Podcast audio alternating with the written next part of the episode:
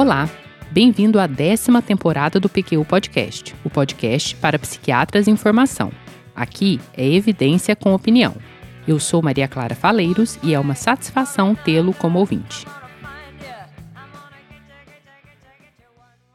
Descubra do que você tem fome. É um desperdício imperdoável passar a vida empazinando daquilo que não nos sacia.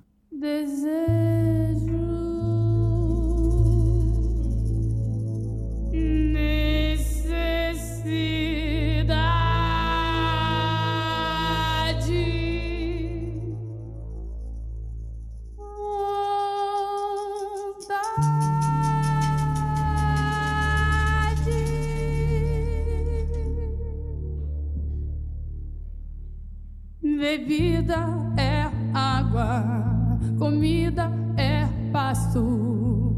Você tem sede de quê? Você tem fome de quê? O PQ Podcast é uma iniciativa independente, bancada pelo Luiz Alberto e pelo Vinícius, da qual sinto-me honrada em participar. Aqui trazemos para você, psiquiatra em formação, evidências e opiniões que possam ser úteis em sua prática clínica dirigindo para o trabalho, pedalando, treinando na academia ou arrumando a casa. Não importa. Você pode escutar o PQ Podcast onde e quando quiser. Esse episódio do PQ Podcast traz a segunda parte de uma discussão que iniciamos no episódio 197 sobre abordagem terapêutica dos principais transtornos alimentares. Naquele, discutimos as diretrizes gerais para abordagem dos transtornos alimentares e também as diretrizes específicas de tratamento da anorexia nervosa. Nesse, abordaremos as diretrizes específicas para o tratamento da bulimia nervosa e do transtorno de compulsão alimentar. Caso você ainda não tenha escutado o episódio 197, a hora é agora. A principal fonte utilizada para a elaboração das discussões foi o Guideline para Tratamento de Pacientes com Transtornos Alimentares divulgado pela Associação Americana de Psiquiatria em fevereiro de 2022. O objetivo do guideline, segundo os autores, é o aumento do acesso e da qualidade do cuidado dos pacientes com transtornos alimentares, visando a redução da morbimortalidade. Para sua elaboração, foi realizada uma revisão sistemática da literatura disponível até setembro de 2021. Foram revistos tratamentos farmacológicos, psicoterápicos e outros tratamentos em adolescentes e adultos. Porém, boa parte das diretrizes tem nível de evidência limitado, já que a amostra da maioria dos estudos revisados era composta por mulheres brancas, adolescentes ou adultas jovens, e os dados também são escassos para pacientes com comorbidades clínicas ou psiquiátricas, porque vários dos estudos excluíam esses pacientes ou não analisaram os dados de forma separada. Tendo essas limitações em mente, vamos à discussão. Começaremos discutindo as diretrizes específicas de abordagem da bulimia nervosa. De acordo com o DSM-5, a bulimia nervosa é um transtorno alimentar caracterizado por três aspectos essenciais: episódios recorrentes de compulsão alimentar, comportamentos compensatórios inapropriados recorrentes para impedir o ganho de peso e autoavaliação indevidamente influenciada pela forma e pelo peso corporais. Tanto a compulsão alimentar quanto os comportamentos compensatórios inapropriados devem ocorrer em média no mínimo uma vez por semana por três meses.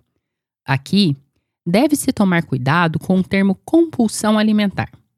Não é incomum escutarmos por aí as pessoas dizendo que comeram compulsivamente quando na realidade só tiveram um episódio de exagero alimentar, que não acarreta maiores prejuízos. Na psiquiatria, porém, lembre-se que um episódio de compulsão alimentar se caracteriza pela ingestão, em um período de tempo determinado, em geral menos de duas horas, de uma quantidade de alimento muito maior do que a maioria dos indivíduos comeria em um mesmo período de tempo, em circunstâncias semelhantes. Só para se ter uma ideia, em um episódio verdadeiro de compulsão alimentar, a pessoa chega a ingerir impressionantes 14 mil calorias, ou seja, sete vezes a quantidade de calorias recomendada para um adulto durante o dia inteiro. A prevalência da bulimia nervosa na população geral dos Estados Unidos é de aproximadamente 0,28%. É 10 vezes mais comum em mulheres e geralmente começa na adolescência ou no início da idade adulta. É comum a compulsão alimentar se iniciar durante ou após uma dieta para perda de peso. O curso pode ser crônico ou intermitente, com períodos de remissão alternados com recaídas. Pode haver diminuição dos sintomas mesmo sem tratamento, mas o tratamento melhora o prognóstico. Apesar do prognóstico mais favorável quando comparado à anorexia nervosa, ainda assim o tratamento da bulimia nervosa pode ser desafiador. Os objetivos do tratamento incluem redução e, se possível, eliminação dos episódios de purgação e de compulsão, tratamento de complicações clínicas, aumento da motivação e engajamento do paciente no tratamento, educação acerca de hábitos de nutrição saudáveis, estabelecimento de alimentação variada e redução de comportamentos restritivos, prática de atividades físicas regulares e não excessivas, reconhecimento e mudança de pensamentos, atitudes ou sentimentos disfuncionais que estejam relacionados ao transtorno, identificação e discussão de temas que estejam contribuindo para a piora ou continuação dos sintomas, tratamento de comorbidades, engajamento da família no tratamento e prevenção de recaídas. Uma avaliação cuidadosa da ingestão nutricional deve ser realizada em todos os pacientes independente do peso ou do IMC. Ela deve ser realizada preferencialmente por nutricionista com experiência em transtornos alimentares. O estabelecimento de dieta adequada ajuda a prevenir episódios de compulsão e promove saciedade. Para todos os pacientes, como tratamento inicial, deve ser indicada a psicoterapia cognitivo-comportamental. Tanto o formato individual quanto o formato em grupo se mostraram eficazes. Em geral, 14 a 21 sessões de duração de 40 a 60 minutos são indicadas, com frequência de até duas vezes por semana no início do tratamento e quinzenalmente no final. Alguns pacientes podem necessitar de um número maior de sessões. A terapia cognitivo-comportamental específica para a bulimia nervosa apresenta diversas fases, que incluem educação sobre o transtorno e suas consequências, identificação de situações que sirvam como gatilho para os sintomas, abordagem de crenças disfuncionais e pensamentos negativos, aumento da variedade da dieta e redução do risco de recaída. Muitos pacientes apresentam redução dos episódios de compulsão e de purgação somente com a psicoterapia. No entanto, a combinação de terapia cognitivo-comportamental com dose alta de fluoxetina, 60 mg, está associada a respostas terapêuticas superiores. Assim, dentre os inibidores seletivos de recaptação da serotonina, a fluoxetina é a que apresenta maior força de evidência de benefício. Doses altas, ou seja, de pelo menos 60 mg, se mostraram mais eficazes no tratamento do que doses baixas, como 20 mg. Caso não se observe resposta ao tratamento medicamentoso, deve-se sempre checar a adesão e se a absorção da medicação não está sendo comprometida pelos episódios de purgação.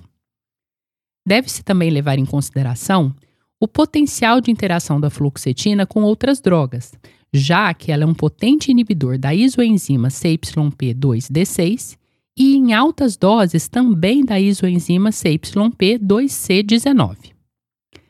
Efeitos colaterais ocorrem em até 33% dos pacientes na dosagem recomendada, sendo os mais comuns: insônia, náusea e astenia.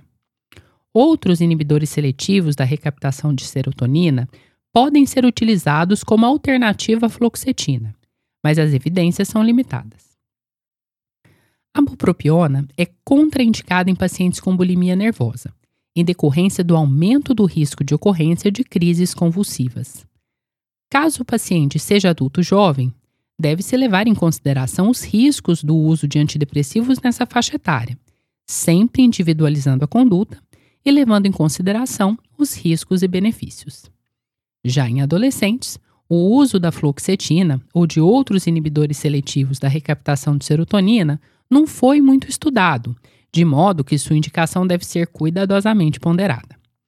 Por fim, em pacientes que fazem uso do carbonato de lítio, atentar para o risco aumentado de intoxicação pela droga após episódios de indução de vômitos ou uso de laxativos que possam levar à desidratação.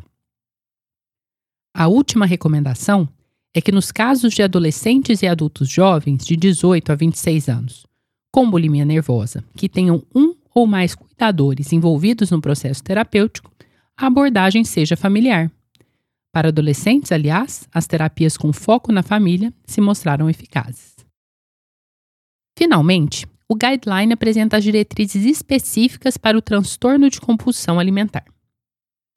Segundo o DSM-5, a característica essencial do transtorno de compulsão alimentar são episódios recorrentes de compulsão alimentar que devem ocorrer em média ao menos uma vez por semana durante três meses. Pode ocorrer em indivíduos de peso normal ou sobrepeso. A prevalência do transtorno de compulsão alimentar na população norte-americana é de 0,85% e é tão prevalente entre mulheres de minorias raciais e étnicas quanto em mulheres brancas, ao contrário da anorexia nervosa e da bulimia nervosa. O transtorno começa, em geral, na adolescência ou no início da idade adulta, e as taxas de remissão são maiores do que as observadas na anorexia e na bulimia nervosa. Para seu tratamento, o guideline recomenda que a todos os pacientes seja indicada a terapia cognitivo-comportamental ou a terapia interpessoal. Tanto o formato individual quanto o em grupo mostraram-se eficazes a curto e a longo prazo.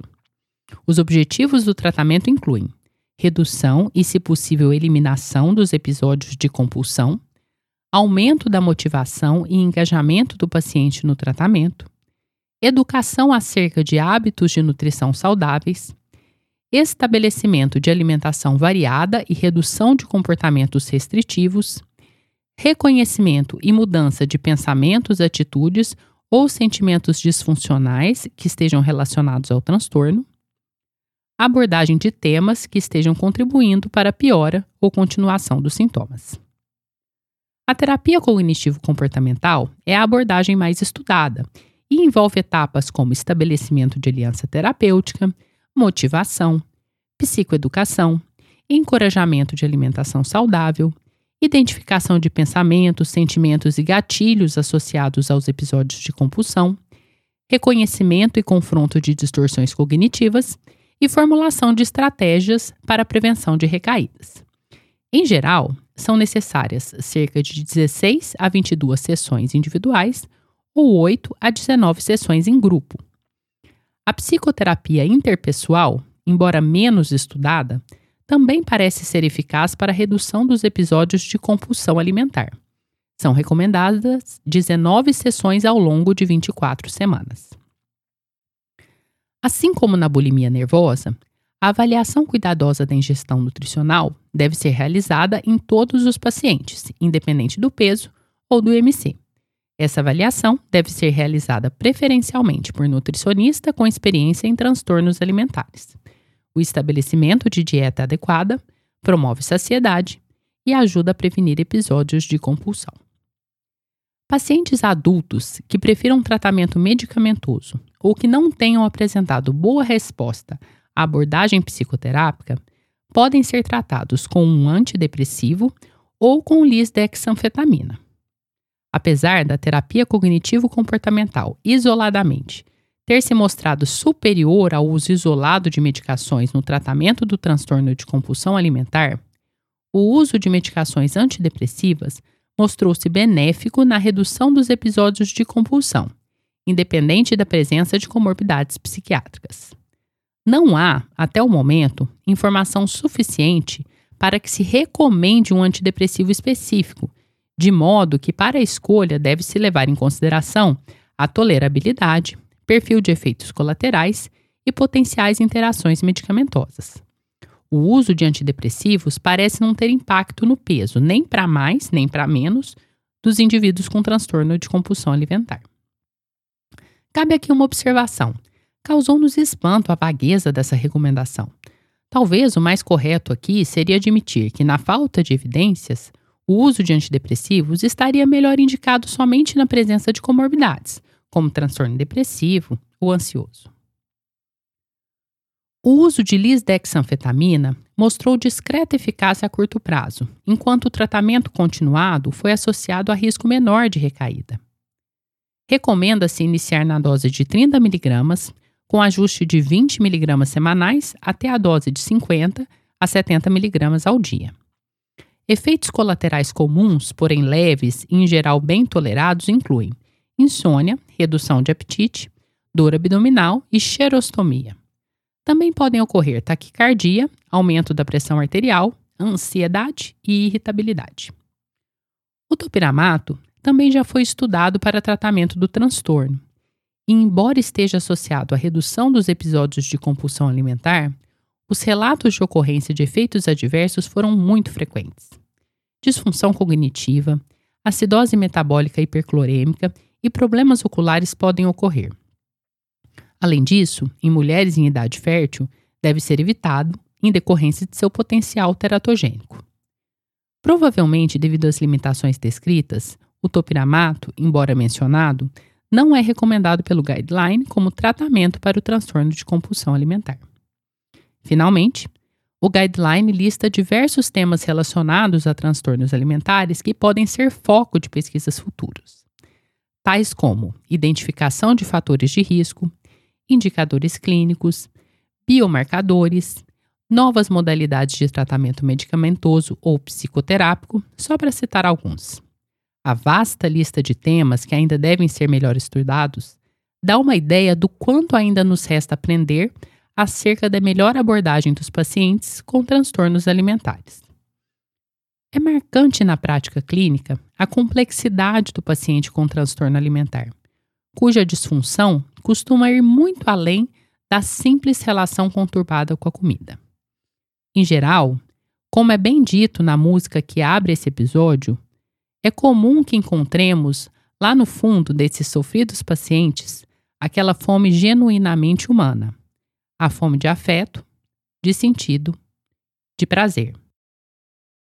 O psiquiatra que se limitar a contar episódios de compulsão ou purgação sem se atentar para todo o resto, tende a limitar as possibilidades de tratamento do seu paciente. Na abordagem do paciente com transtorno alimentar, cabe a pergunta: é fome de quê? Um abraço e até a próxima!